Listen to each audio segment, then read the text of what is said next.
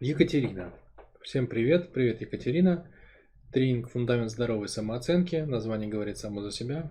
Слава, освети, пожалуйста, свое мнение насчет практик гвоздистояния, голодания, дыхания во время беременности. Заранее спасибо. Так, смотри, Екатерина, по поводу практик, значит, что у нас там? Гвозди, голод и дыхание. Гвозди, голод и дыхание. Ну, хоть не холод, слава богу во время беременности. Во-первых, я не врач, то есть я не могу, а, я не могу на 100% точно ответить на этот вопрос. Выражу свое мнение на, на предмет этого всего, вот как оно как бы сходу у меня складывается. Значит, во-первых, по поводу голодания. По поводу голодания я бы сказал во время беременности точно нет. Потому что плод, да, будущий ребенок, это дело серьезное ему надо кушать, и кажется, что беременность это не время для, для практик голодания. Думаю, что с вероятностью на, на, на 90% это, это так, если не на 99%.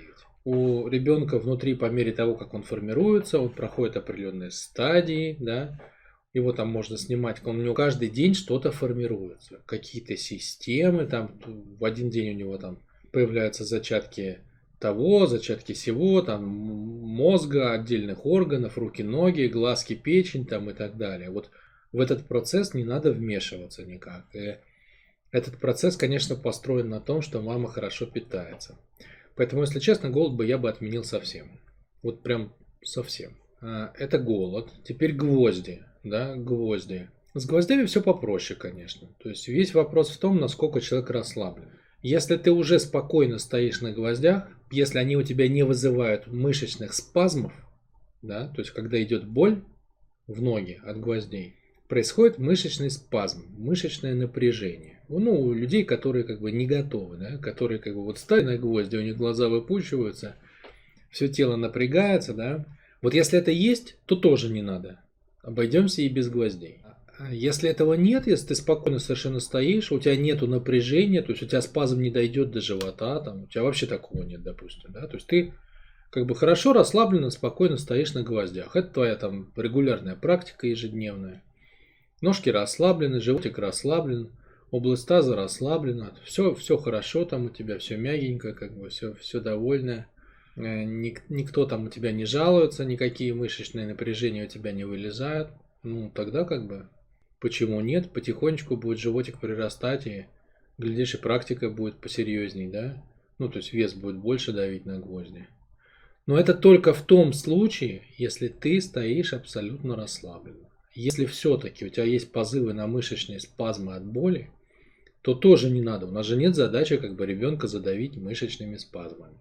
Вот, поэтому здесь ты решаешь по готовности своего аппарата телесного. Так, что там еще было? Дыхание. Ну, дыхание смотря какое, да, то есть есть... Э, да, наверное, ты знаешь, я бы отменил, я бы, мне кажется, отменил бы и дыхание. Вот, по крайней мере, с длительными задержками. Вот это вот, которое, как бы, если мы берем стандартное вимовское, хофовское дыхание, но я не знаю, как бы, у него, скорее всего, есть описание, и там, скорее всего, что-то есть про беременных, наверное, лучше почитать у него, потому что там вокруг него много пляшет как бы всяких врачей, и доброжелателей, и недоброжелателей. Наверняка что-то про это есть. Но вот так на вскидку, как бы просто интенсивно подышать какое-то время без фанатизма. Это кажется, что ничего. А вот дышать задержками, опять это, это и спазмы, как бы с одной стороны, с другой стороны это такое мини-кислородное голодание, то есть для взрослого человека это ничего, только полезно.